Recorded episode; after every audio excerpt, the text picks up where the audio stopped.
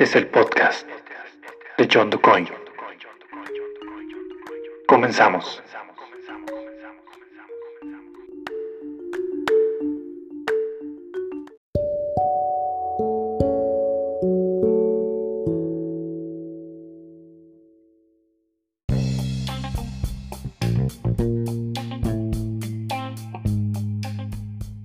Hola, hola, ¿qué tal? Muy buenos días, buenas tardes, buenas noches, dependiendo en qué momento me estén escuchando. Bienvenidos al podcast de John DuCoin en el tercer episodio ya.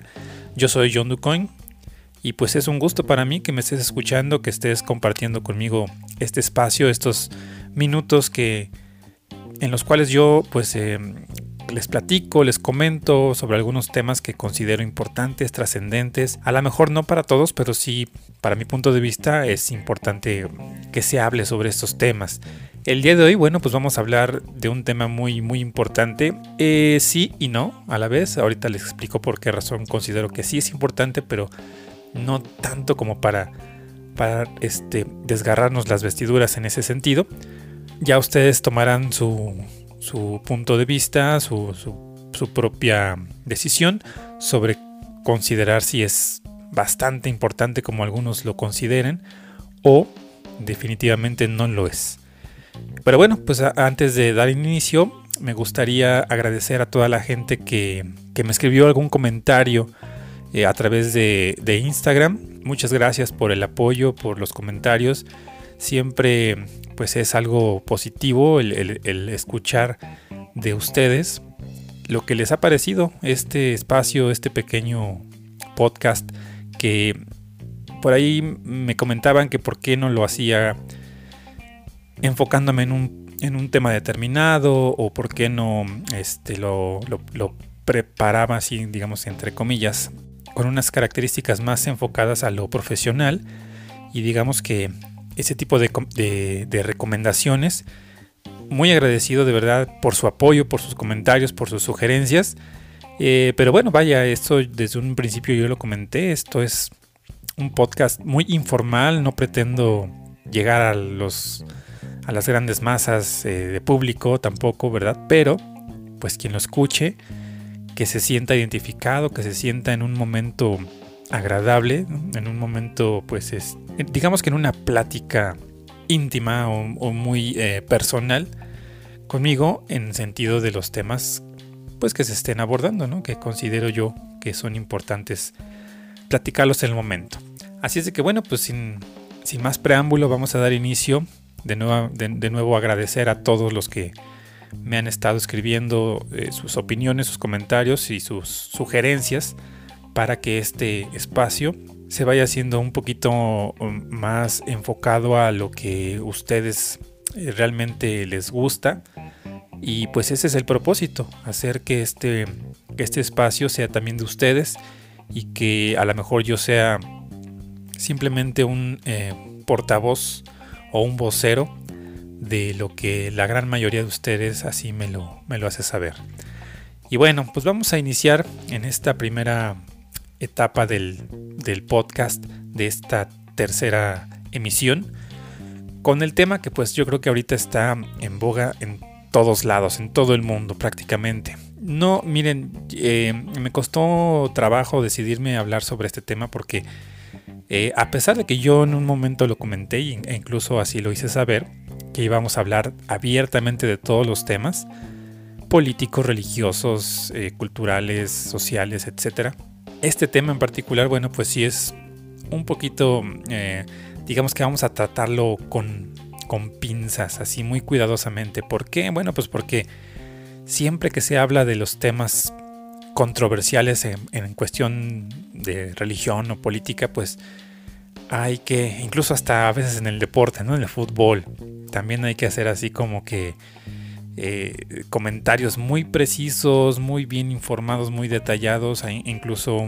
bastante objetivos para que para que pues la gente no se sienta ofendida o que no se sienta en esta situación de decir si no piensan de la misma forma que yo que no se sientan agredidos, ¿no? En ese sentido. Entonces, pues sí lo pensé, lo pensé bastante, pero bueno, finalmente es un tema del que hay que hablar sí o sí y vamos a darle, vamos a, tratar de, darle una explicación un poquito más, eh, más terrenal, porque lo hemos estado escuchando en las noticias, en la televisión, en la radio, en todos lados, y al final, realmente qué tanto sabemos sobre este proceso electoral que está viviendo Estados Unidos. Y sí, efectivamente de eso se trata de lo que les voy a platicar en esta primera parte del, podcast, de las elecciones presidenciales en los Estados Unidos. ¿Qué tanto nos debería de interesar, qué tanto nos, debe, nos debería eh, afectar a nosotros que estamos, pues sí, son nuestros vecinos, es nuestro país vecino, pero qué tanto realmente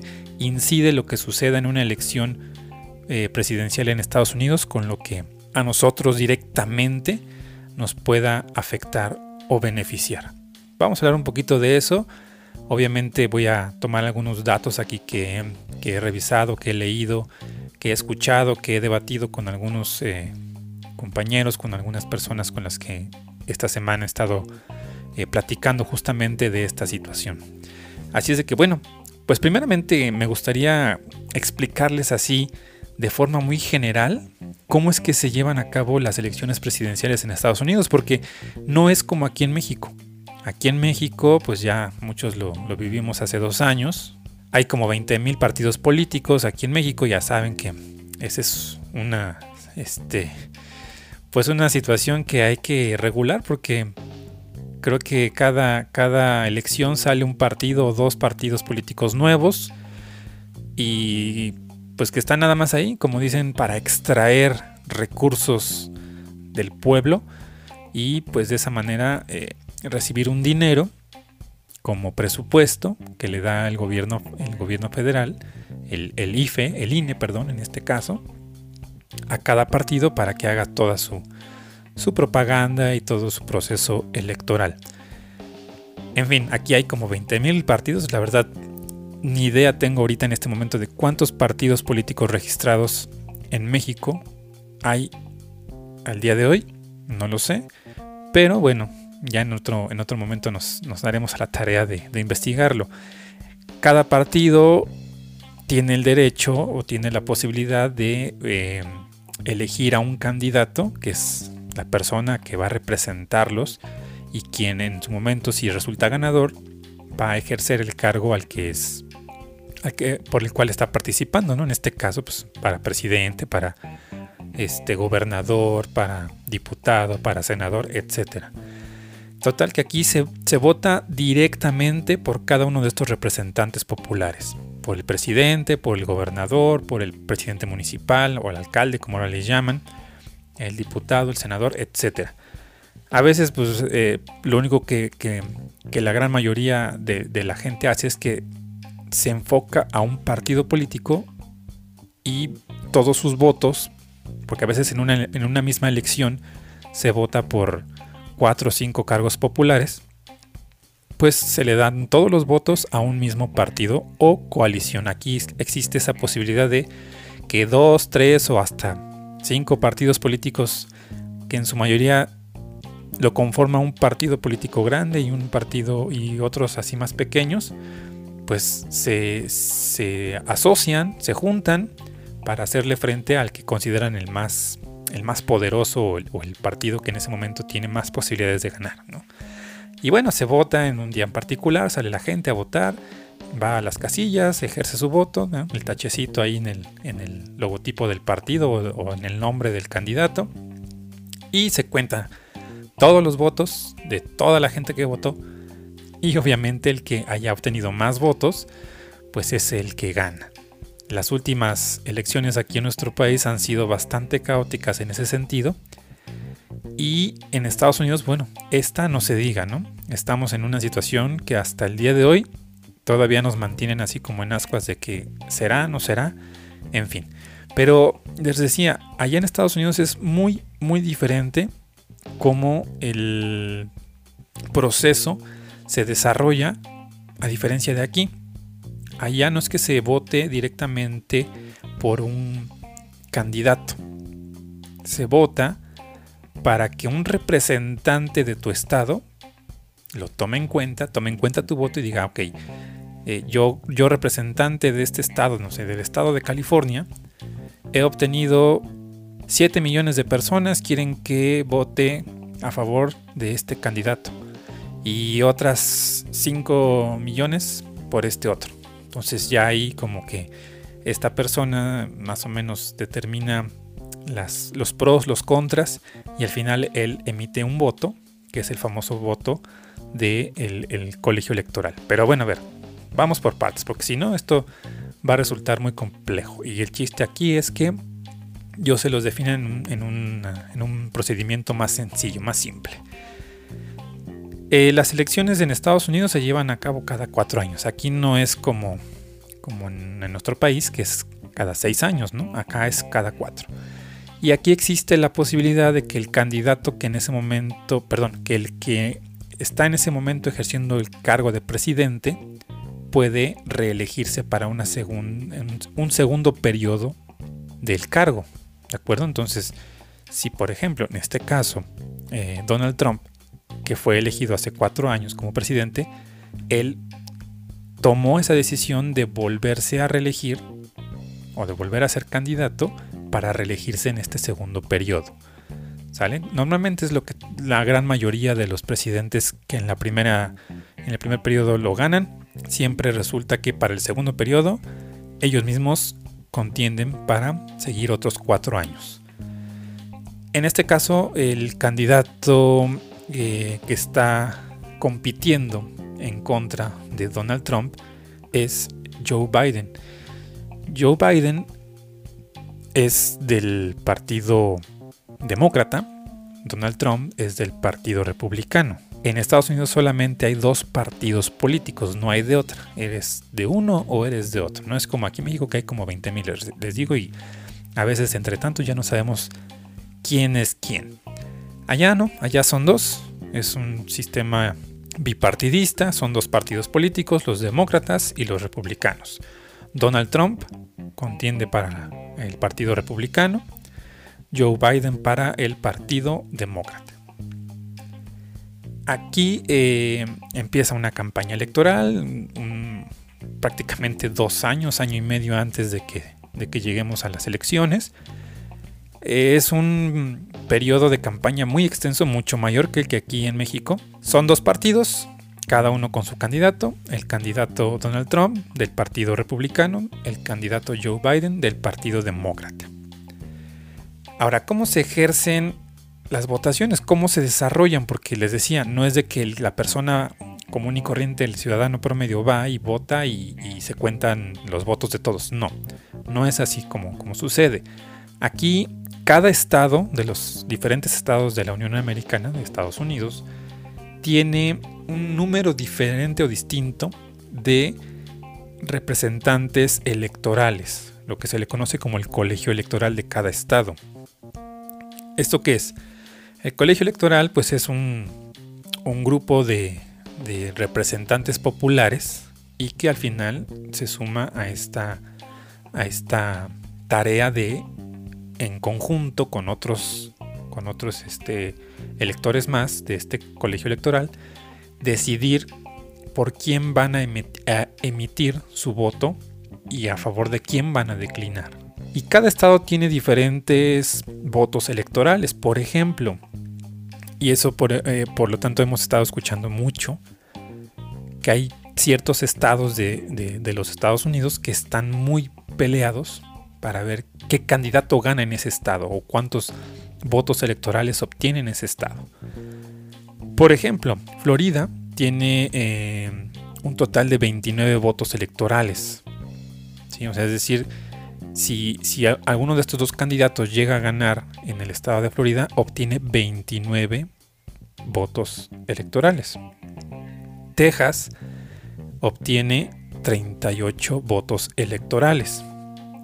California, por ejemplo, que es el estado más eh, poblado y, uno de los más importantes en Estados Unidos, eh, proporciona 55 votos electorales. Por eso esos eh, vamos a cerrarlo en esos tres estados en particular, siempre son como que los más peleados, ¿no? Porque son los que ofrecen más votos electorales. ¿Qué es esto? Que en total, para que un candidato gane, tiene que al menos, al menos, ganar 270 votos electorales. ¿Por qué? Bueno, pues así es, así es, es como digamos el 50 más 1, ¿no? De, aquí de, de México. Allá, quien obtiene 270 votos electorales es el que al final gana la elección.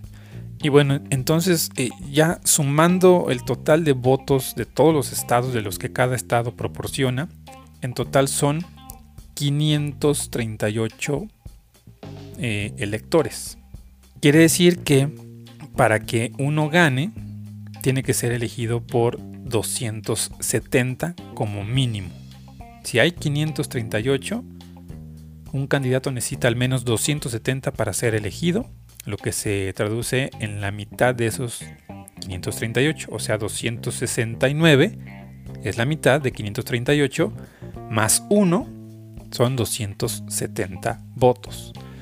Eh, para que los candidatos puedan ganar el total de los votos de ese estado, obviamente tiene que haber un consenso dentro del colegio electoral de ese estado. Es decir, yo ciudadano estadounidense voy y no es que yo ejerza un voto directo sobre uno de los dos candidatos, sino que yo le digo, por ejemplo, a mi, a mi representante electoral del Estado, le digo, yo, eh, John Coyne, quiero que mi voto se vaya o, lo inclines más a favor de Biden o Trump, ¿no? dependiendo ahí por quién quisiera uno votar.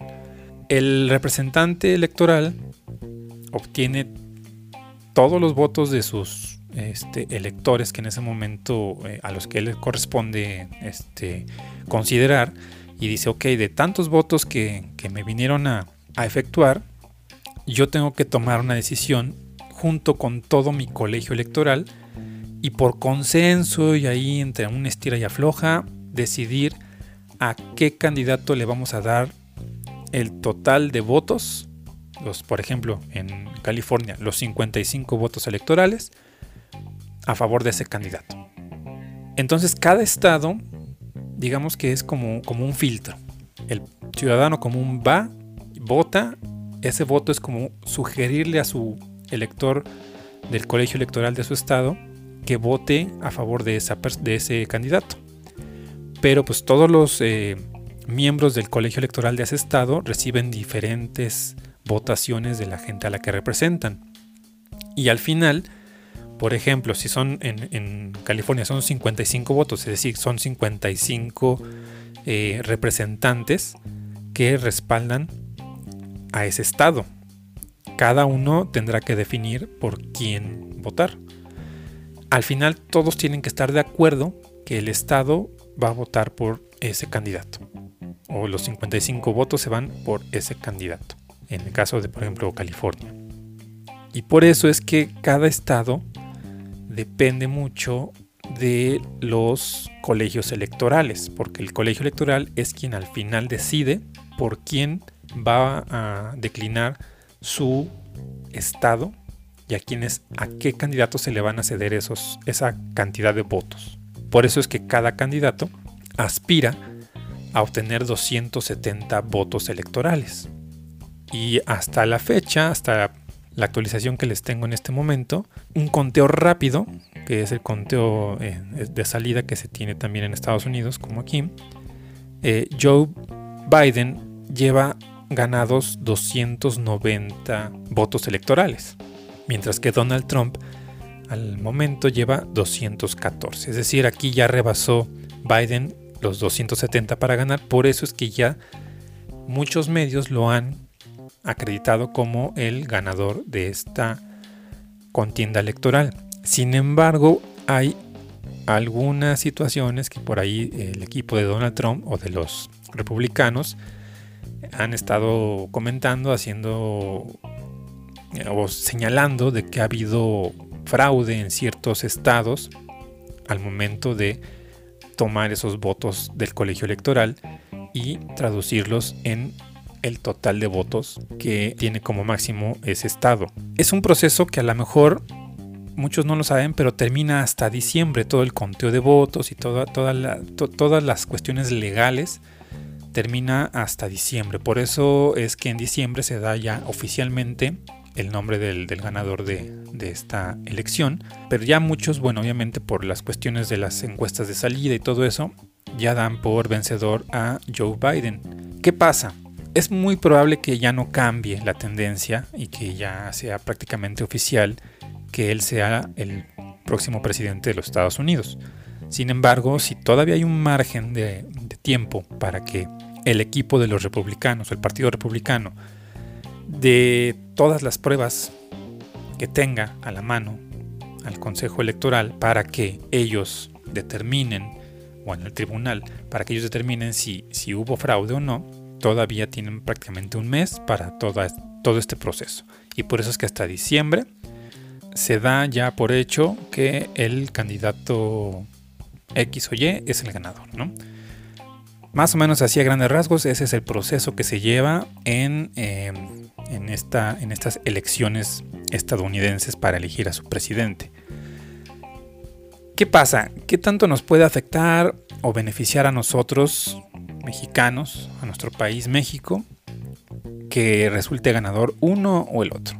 Miren, yo esta, esta semana, estos días, he estado revisando en redes sociales y, pues sí, prácticamente en, todas las plataformas digitales, una cantidad de gente que está a favor de unos y otros que están a favor del otro.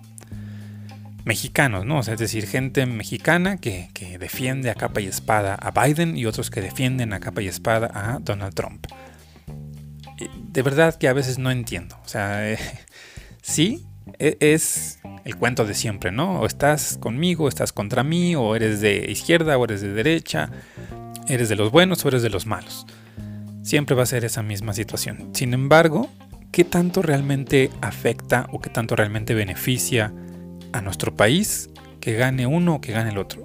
Te soy sincero, yo creo que nada. De verdad, miren, van como 40, van 45. Con Donald Trump, él es el presidente número 45 de Estados Unidos.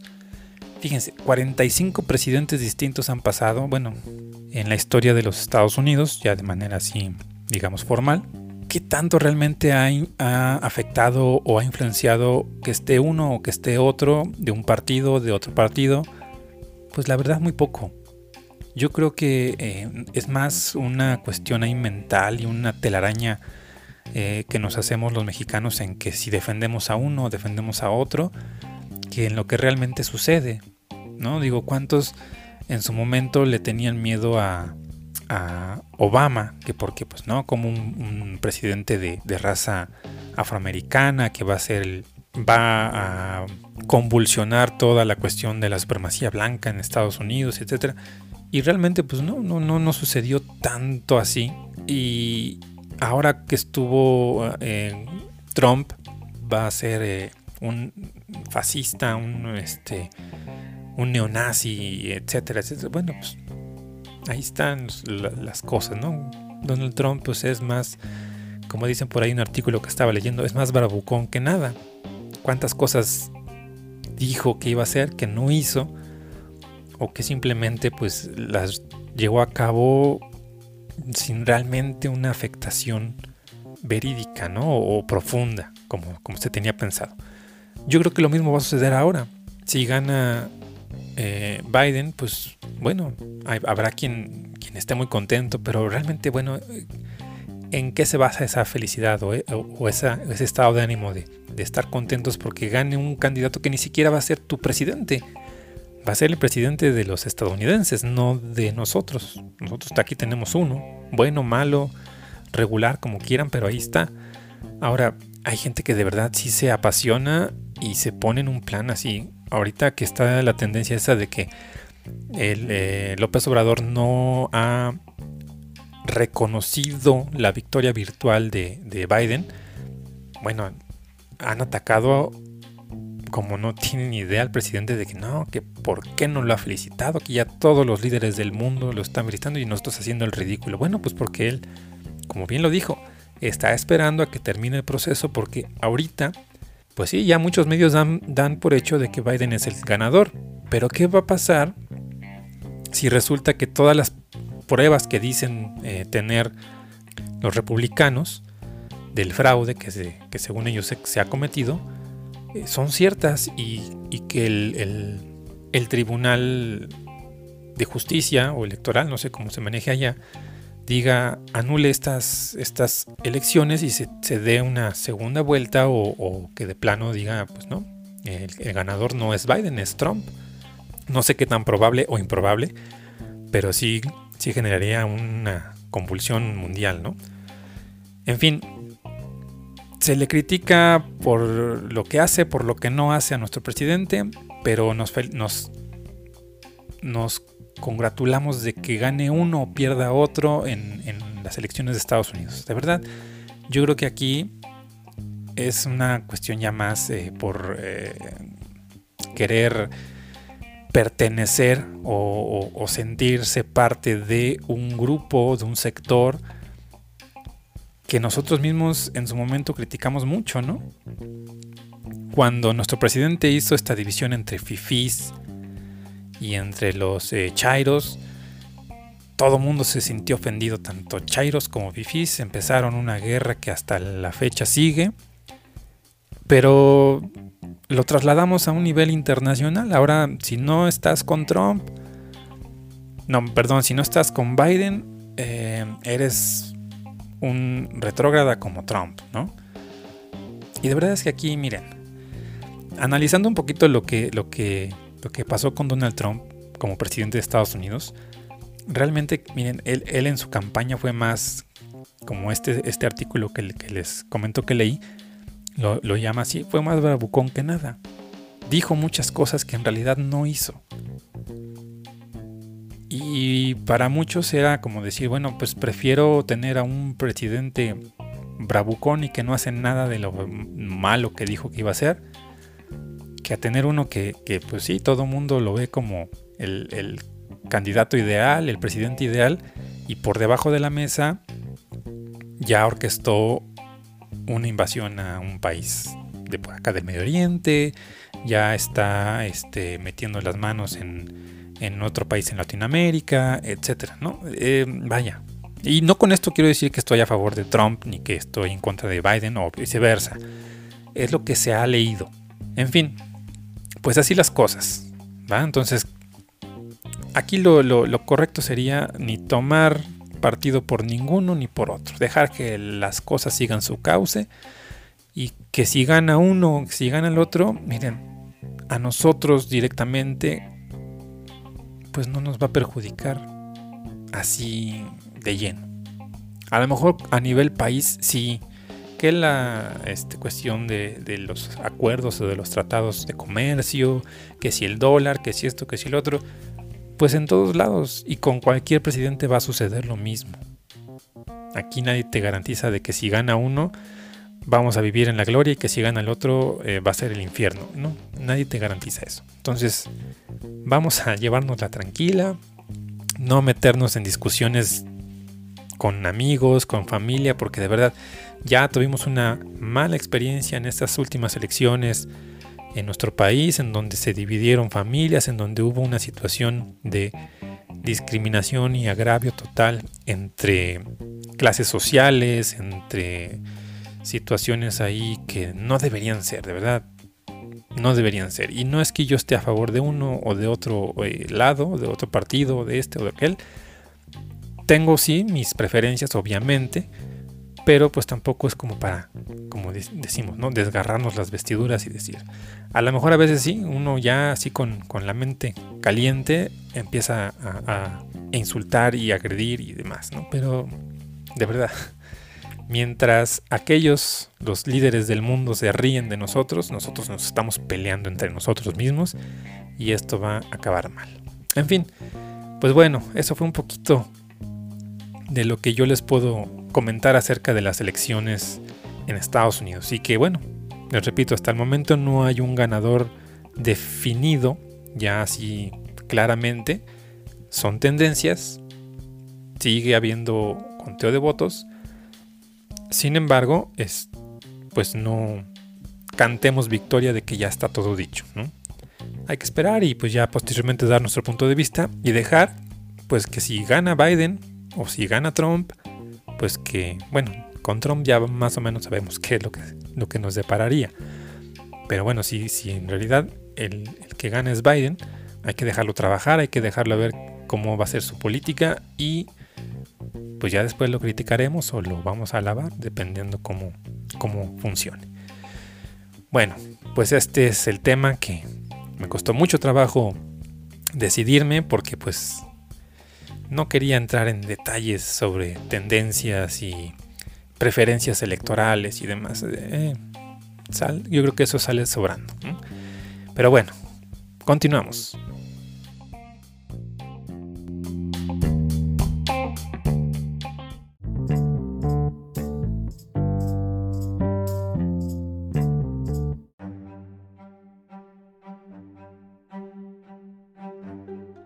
Oigan, pues ya nos ampliamos bastante de tiempo hablando del, tema de las elecciones en Estados Unidos.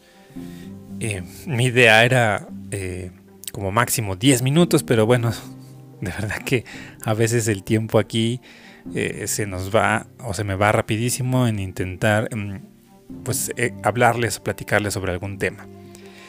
Y bueno, en esta segunda parte de este podcast, brevemente quisiera abordar un tema bastante complicado. Muy triste, muy triste. Mm, algo que, de verdad eh, yo creo que se sale de, totalmente del control y de las manos de cualquier autoridad judicial, policíaca eh, en nuestro país. Y pues es precisamente este tema de los feminicidios, del maltrato tan, tan marcado que existe en nuestra sociedad hacia la mujer. Estaba revisando algunos datos que dan los, eh, los medios oficiales. En México, en lo que va del año, bueno, las cifras que tenemos dan un periodo del primer semestre, ¿no? Digamos que de enero a junio en México se registraron 489 feminicidios en todo el país. Un aumento que representó del 9.2% a los registrados en el mismo periodo de tiempo, es decir, los primeros seis meses del 2019. O sea, aumentó en un 9.2% eh, los feminicidios en nuestro país en este año. ¿Qué está sucediendo? ¿Por qué, ¿Por qué se está dando este fenómeno tan lamentable? ¿Y cuáles son las causas que originan toda esta situación? Miren, son varios factores. Yo no podría ahorita enumerar así o, señalar uno en particular y decir este es el, principal problema por el cual en México existe el feminicidio. Son muchos factores. Y creo que uno de los principales problemas que realmente están generando estos feminicidios, pues es eh, lo que durante mucho tiempo hemos tenido muy marcado como parte de la idiosincrasia del mexicano, que es el machismo. Esta educación, eh, digámoslo así entre comillas, que, hemos recibido por, por cientos de años, por siglos en, este país. Y en gran parte de los países del mundo, del mundo y de Latinoamérica en particular, ¿no? Y bueno, ya si nos vamos a otras latitudes, bueno, sabemos que hay culturas en donde la mujer como tal no tiene un valor humano, sino un valor comercial, un valor como un objeto en sí.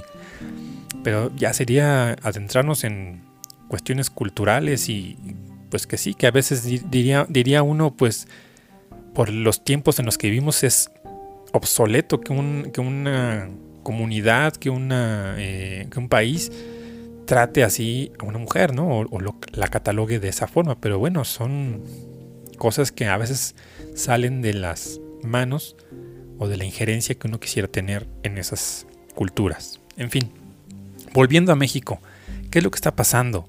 Creo que sí, el machismo ha jugado un papel muy, muy importante en, eh, en nuestra educación, los medios de comunicación. Vivimos en una sociedad de patriarcado, en donde el papá es la figura de autoridad por excelencia en todas las familias o en la mayoría de ellas es el hombre quien se da ese o se etiqueta como el principal proveedor, protector y, figura de autoridad en una familia, ¿no? Y yo creo que desde ahí viene, porque miren, el otro día comentando esto con la familia, las familias de nuestros abuelos, de nuestros bisabuelos, pues existía esta situación en donde el hombre primero y ya después vemos si la mujer tiene voz y voto. ¿no? Platicaba, platicaba con, con algunos miembros de mi familia sobre esto, que decíamos, eh, yo me acuerdo que antes eh, era que llegaba el marido a la casa y todo, todas las cuestiones en, en, la casa, lo que estábamos haciendo, los hijos y, y, los hermanos y todo se detenía porque ya llegaba pues el jefe de la familia. Y todos nos, desvivíamos para hacerle sentir confortable a él, al líder de, del patriarcado. Y así era, ¿no? A la hora de la comida, primero que le sirvan al Señor, al papá, a la figura de, de autoridad, y ya después todos los demás. Ah, pero primero, después del papá, vienen los hermanos varones, los hijos varones, perdón. Y ya al final, las mujeres. Y me tocó en alguna ocasión presenciar eso en casa de una ah, compañera de la, de la escuela, hace ya muchos años, y que hasta la fecha lo, tengo, lo tenemos todavía eh, muy presente, esa situación de cómo en pleno siglo XXI siguen arraigando ese tipo de conductas en donde se le da prioridad al hombre por encima de la mujer.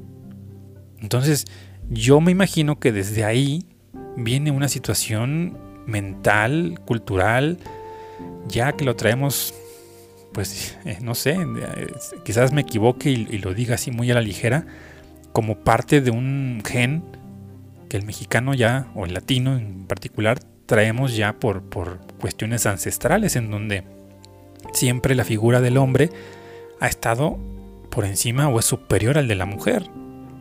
Y por eso es que el hombre se da ese valor o esa canallada de acabar con la vida de una mujer.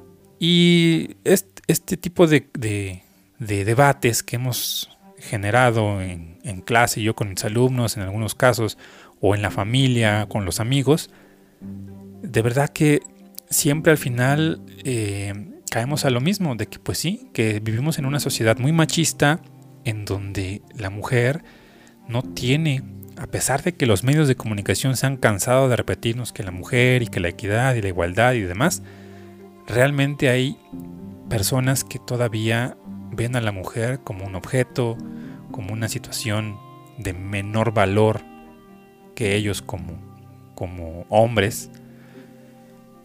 Incluso entre las mismas mujeres existe esta discriminación ¿Cuántas veces no nos ha tocado eh, escuchar una discusión o, leer, ¿no? incluso en las redes sociales, una discusión entre mujeres?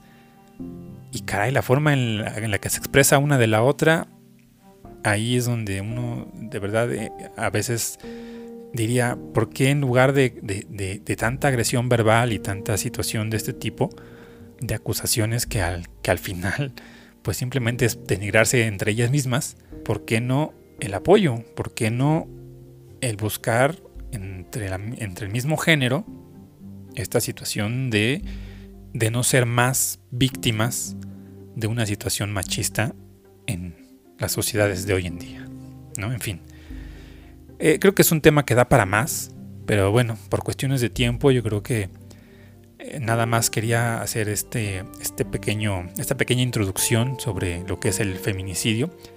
Y quizás para el siguiente podcast, ya de una forma más, más detallada, vamos a explicar un poquito los diferentes cabos sueltos que hay sobre el origen a este problema tan, tan preocupante, tan lamentable en nuestro país. ¿Y por qué quise hablar brevemente de este tema? Pues porque esta semana ¿no? se dieron a conocer dos o tres casos así muy, muy puntuales. Uno de ellos fue el de una chica, una eh, influencer, como le llaman ahora, de, las redes sociales. Una chica que es modelo, que tiene sus, redes sociales, Instagram, Facebook y demás, que de pronto desapareció de, en Guadalajara. Y que pues apareció a los pocos días, pero pues sin vida y ahí en una de las de los lugares en donde muchas veces de broma decimos no vayamos a amanecer ahí en, el canal de aguas negras o en el este en el río ahí flotando, ¿no? Y pues desafortunadamente esta chica así así fue encontrada. Y otro de los casos que del espectáculo del chisme de la farándula, pero finalmente es una agresión igual y que se tiene que tratar de la misma forma, fue el caso de este actor eh, Eleazar Gómez, un actor de telenovelas, de programas de televisión aquí en México, joven, ¿no? con una carrera, pues, digamos, no de un éxito abrumador, pero medianamente exitoso, y que de pronto sale esta noticia que golpeó a su novia, pero de una forma en la que dices, caray, ¿cómo es posible tanta ira, tanto coraje para hasta incluso morderle la cara? Que fue una de las, de las cosas que se dio a conocer, ¿no?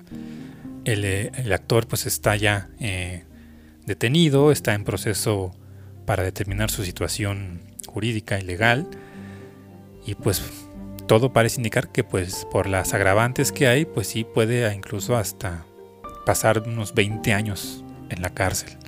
En fin, casos como estos diariamente escuchamos por todos lados. Yo a veces ni siquiera quiero abrir mis redes sociales, Facebook, porque me salen ya ahí en, el feed. Ayuden a localizar, ayúdenos a localizar a esta persona. Desafortunadamente, no sé, de cinco publicaciones que veo al día así, cuatro son de mujeres. En fin, pues eh, les digo, este, este asunto da para mucho más y pues por cuestiones de tiempo vamos a, hacerlo en, otro podcast más adelante, a abordar ya con más información, más concreto el tema, para que pues podamos entender un poquito por qué suceden estas situaciones actualmente y, y que desafortunadamente es algo ya cotidiano en nuestra sociedad. Pues bueno, les agradezco mucho el que me hayan escuchado el día de hoy en este podcast. Ya saben, cualquier sugerencia, comentario, pueden dejármelo en mi Instagram, arroba John Ahí ustedes pueden hacer algún comentario respecto a este episodio o los anteriores o tener alguna sugerencia para algún tema a futuro. Incluso si ustedes quisieran colaborar, participar en, este podcast, adelante, yo estoy abierto a, sus, sugerencias. Mi, propósito es que para el siguiente podcast o para uno a futuro, poder tener a un invitado, a lo mejor no aquí presencial, pero sí hacerlo a distancia por los medios tecnológicos que ahora tenemos y a entrevistar para conocer un poco más acerca de diferentes puntos de vista o situaciones que, desempeñan cada quien. ¿no? Por ahí me, estuvieron pidiendo eh, algunas personas que, que, entreviste a gente que, en común conocemos y pues en eso estoy. Vamos a ver qué, qué nos depara más adelante el futuro de este podcast. Mientras tanto, bueno, pues agradecerles a todos que me hayan escuchado. Suscríbanse, si no lo han hecho, ya sea eh, a través de Spotify, de Apple Podcast, de Google Podcast. Estoy también en Anchor. Estamos también en, otras eh, redes de podcast como Radio Republic. En fin, pues afortunadamente hemos tenido muy buena respuesta con, este pequeño espacio de, información y de charla que tenemos cada semana. Y pues eh, nada, gracias por escuchar.